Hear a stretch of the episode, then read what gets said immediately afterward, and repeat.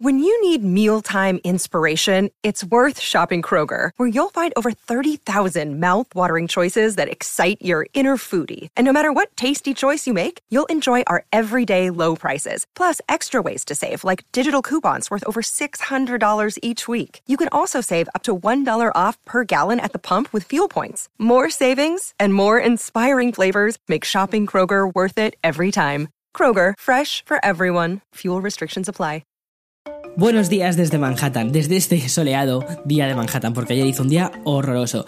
Bien, soy Víctor Abarca y estás escuchando Expreso con Víctor, el podcast diario sobre tecnología, tecnología que importa y cultura digital. Bien, el episodio que tengo preparado hoy para ti ha sido sobre la nueva adquisición que ha hecho Microsoft, además una adquisición jugosa, también sobre los nuevos productos que ha lanzado hoy mismo la compañía y sobre eh, los sistemas de voz en los que está trabajando Telegram y YouTube.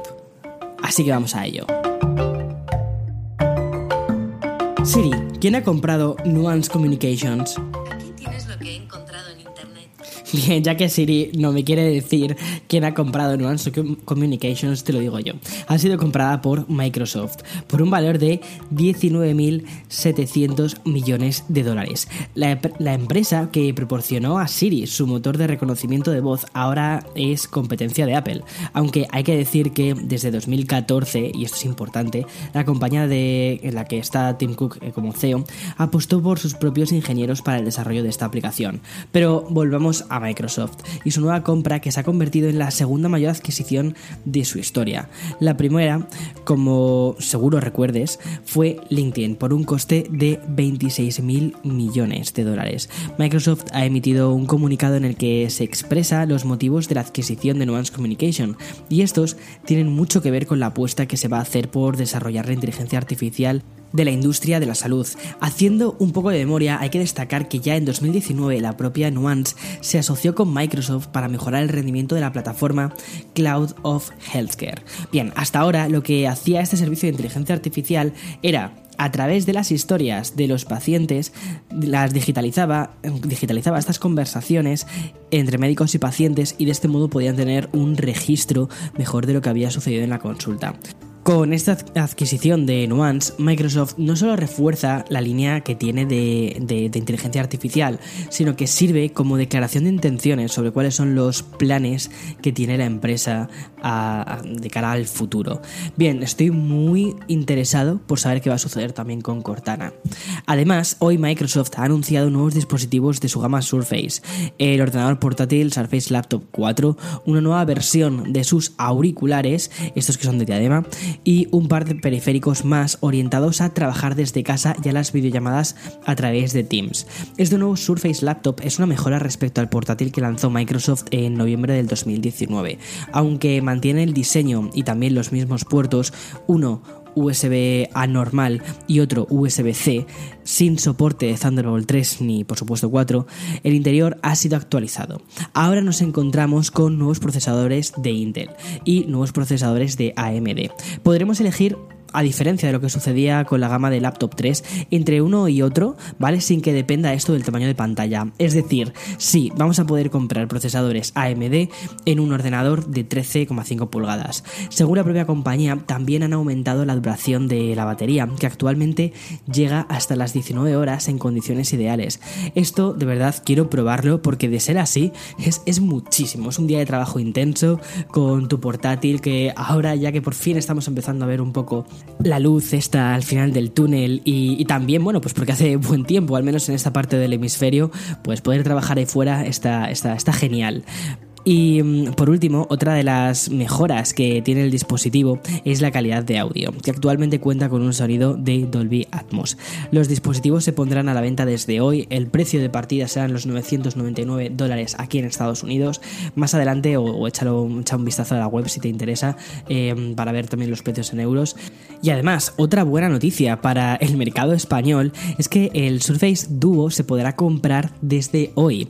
Este es el dispositivo móvil que anunció Microsoft a finales del 2019, pero que tuvo varios retrasos hasta mediados del 2020 que no se lanzó.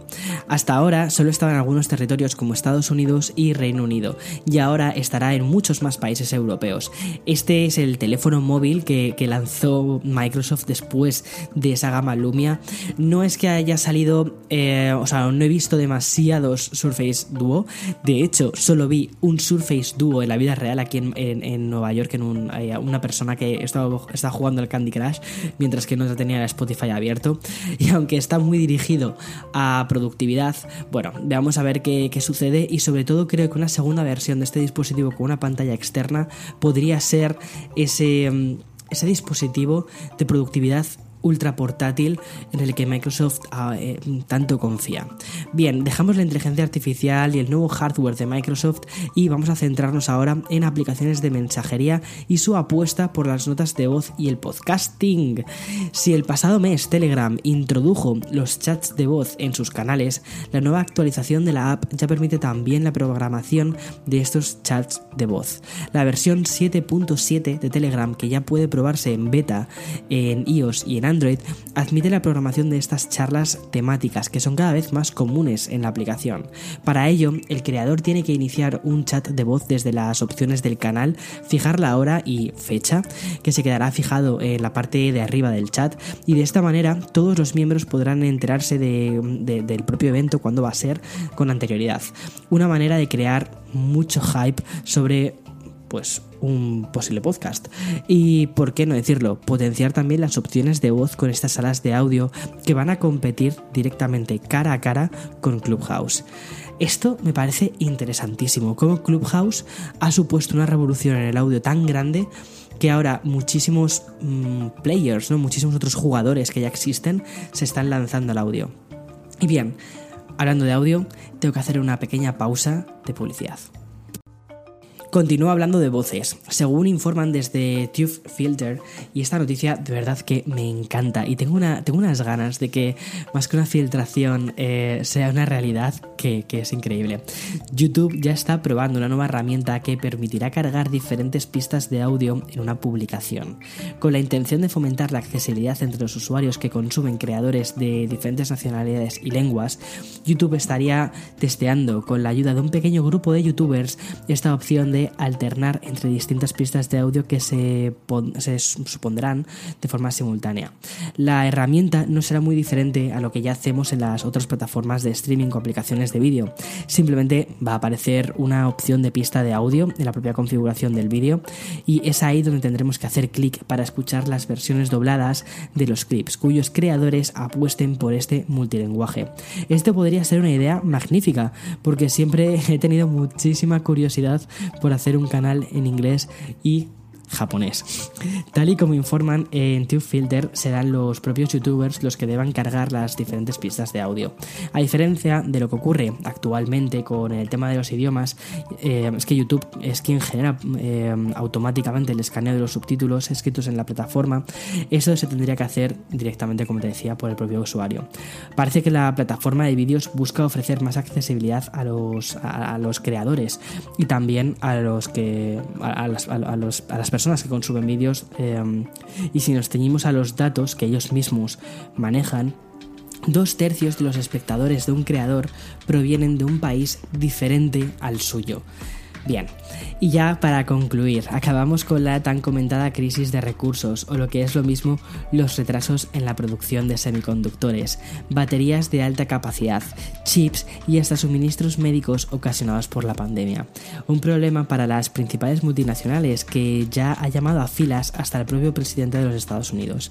Ayer, Joe Biden se reunió de forma virtual con algunos CEOs de las empresas afectadas, multinacionales que van más allá del sector tecnológico y que también engloban potencias nacionales como General Motors o extranjeras como Samsung. Por citar otro nombre más a la videoconferencia, también asistió, asistió eh, Sundar Pichai de Alphabet y Google. La reunión online sirvió no solo para cerrar filas, sino para que el propio Biden presentase a estas empresas parte de su plan de inversión que anunció el pasado mes, 2 billones de dólares en infraestructura que busca en parte reconducir la crisis de la producción de semiconductores. Un apoyo definido como bipartidista y que destinará 50.000 millones de esos 2 billones en la fabricación e investigación de semiconductores directamente en Estados Unidos. Bien, la verdad es que espero que mm, esto poco a poco se vaya solucionando porque mm, no como, como te decía en la noticia, no solo está afectando al sector tecnológico, también otros muchísimos sectores, como por ejemplo la industria del motor está siendo muy afectada y mm, bueno, y eso pues al final pues afecta a la economía general. Bien, voy a ir cómo se va desarrollando todo esto y por supuesto que te lo iré contando día tras día, que no solo esta noticia, sino muchísimas otras en este podcast, en Expreso con Víctor. Nos vemos mañana. Chao, chao, que tengas un buen día.